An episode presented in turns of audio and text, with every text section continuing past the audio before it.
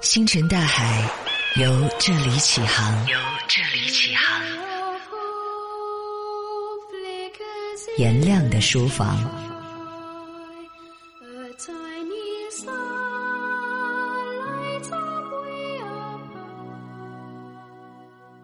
欢迎你回到颜亮的书房，我们继续来分享美国的汉学家费正清教授和赖肖尔教授两位教授合著的《中国冒号传统与变革》这本书。由江苏人民出版社出版。上集我们讲到，周天子总公司被架空，他下面的分公司秦这家公司一家独大，通过他的制度优势啊，因为他是集权，再加上一些地理方面的优势，人能打，马能跑，很快分公司做大了。但是这个分公司啊，统治的时间很短，秦二世而亡。其实秦始皇死了四年之后，秦帝国就崩溃了。赖肖尔教授分析呢，他说这是因为秦始皇的中央政府过于集权了，上层领导一个错误决策，立刻会影响全局嘛，因为是高度的集权嘛。汉朝来了，大汉帝国成立，汉武帝走上了历史舞台。相比于秦朝的严苛呢，汉朝有了一定的松缓，使得汉帝国发展壮大了。赖肖尔认为呢，说汉帝国由四个阶层组成，最上层的是皇族。第二个阶层的是富裕地主和官僚，第三个阶层是交税赋的农民，底层的是奴隶。当时的世界上有两大帝国，分别是欧亚大陆两端的汉帝国和罗马帝国。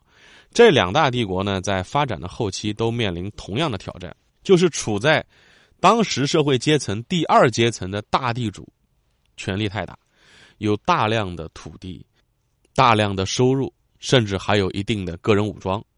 而农民依附于大地主，大地主就成为了门阀贵族。这么一来，中央政府它没有直接的税赋来源。那么，大地主阶层为什么能够跟皇权分庭抗礼呢？成为一个豪门望族呢？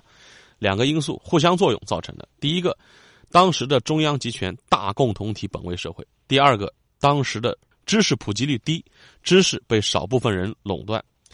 首先，第一个因素，中央集权大共同体，它就意味着政治权力是压倒一切的。作为小共同体的个人、家庭乃至家族，你都不可能跟国家权力去对抗。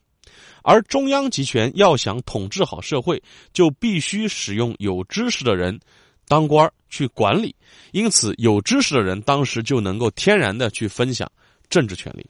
我们可以反过来想一想这个逻辑啊，就只有少部分人他能够掌握知识，能够去做官做管理，那么做官就能有权利，有了权利就能侵占那些没有知识、没有权利的人，因此无法保护自己的农民的财产，因此门阀贵族的形成几乎就是历史的必然。我们可以举个例子来说啊，怎么来理解？就好比。大的工厂里边本来都是老板说了算的，所有人是直接给老板交租金的。但是工厂后来越做越大，工人越来越多，机器越来越多，老板不可能一个人去管所有的厂里的事儿，就必须提拔一些人来当管理者。那么作为报酬，这些管理者呢，我也不可能给你发工资，这样你就少交租金或者不交租金。但是你要想当管理者，你得识字啊，至少。而工厂里边的书很少，有机会识字的人是极少数，那么就是那些垄断了知识的人，有机会去垄断整个工厂的管理层，而老板这时候开销越来越大，为了满足开销，就逼着工人你要多交租金，工人的负担越来越重，生活维持不下去了。这时候，管理者跳出来了，管理者说：“这样子，你不是过不下去了吗？”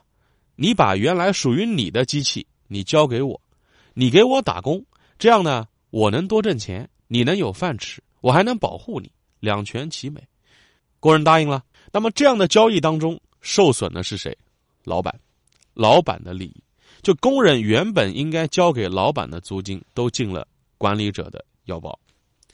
老板知不知道呢？老板知道，但没办法。当然，他可以这个杀鸡给猴看啊，吓唬吓唬你，杀掉几管理者。你太狠了啊！你捞的太狠了，但是他不可能杀光所有管理者，因为管理者是他当时赖以统治的工具。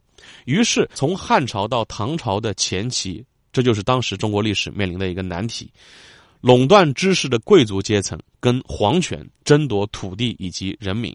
到什么时候这个局面才得以缓解的？到北魏，北魏是在公元的四百八十五年开始实行均田制，均田制就是给到只要你是成年的健壮的农民，你就可以分到土地，就那工具你不能交给管理者。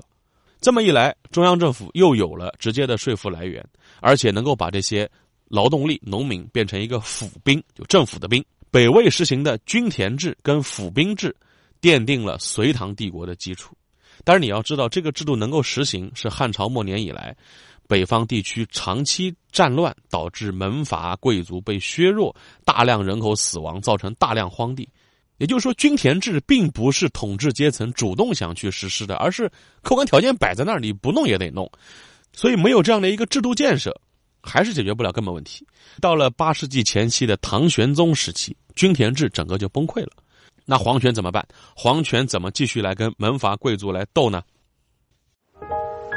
星辰大海，由这里起航。颜亮的书房。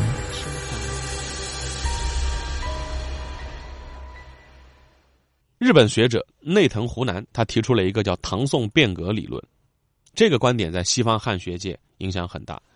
费正清教授跟赖肖尔教授写的这本书呢，也是受到这个观点的影响。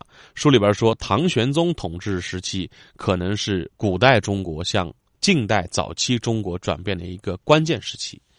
这个唐宋变革时期发生了很多变化啊。首先，我们来看意识形态上、思想上，思想界从本来主流的佛学转移到了儒学。佛学是一个印度来的啊，可以说从当时的西方来的一个思想。而儒学是我们土生土长的，这就意味着我们从外部世界的态度，从原来的开放接受啊，胡人胡马宗教思想信仰接受，变成了保守。我们回归到我们自己的原生的信仰当中来，儒学慢慢的变成儒教，这是一个变化。第二个变化，官僚制度完全取代了贵族制度，就是权力比财富更重要。除此之外，最重要的变化就是。以土地面积来交税，而不是过去那样以人头来交税。赖肖尔教授说呢，这是一个划时代的转变，因为这个转变使得中央政府的财务能力大大提升。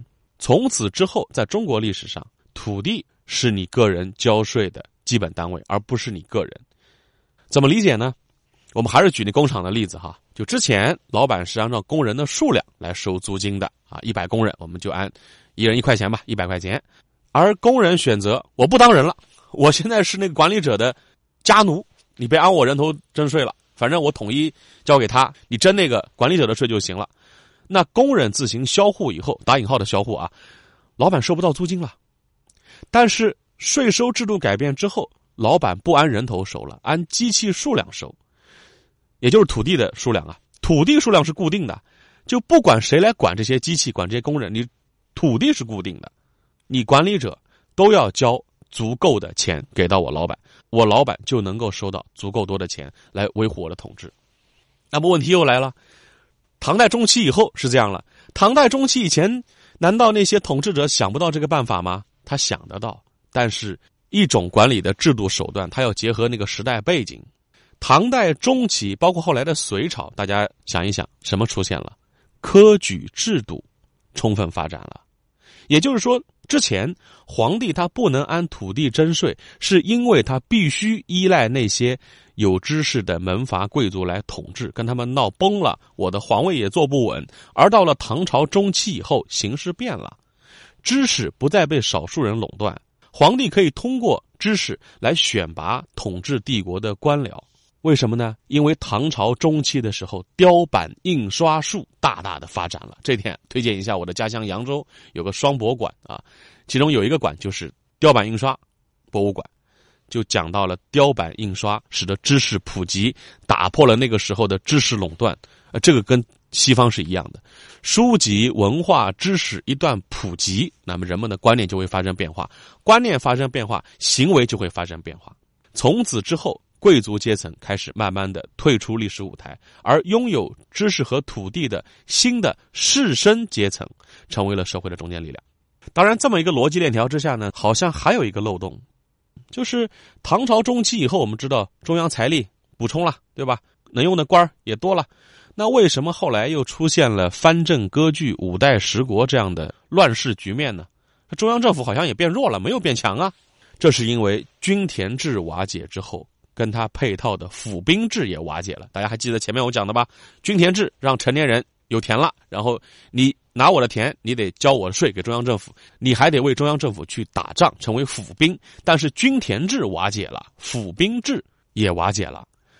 府兵制是对中央集权负责的哦，而取代府兵制的是募兵制。募兵制下的士兵，某种程度上你可以把它理解为是雇佣兵，他们可能会形成对某个将领的崇拜、追随、忠诚，但是对你皇帝，你 算老几？你管我吃饭吗？你带我出生入死吗？这么一来，手握兵权的武将就很容易变成割据一方的军阀。当然了，这只是一个历史插曲啊。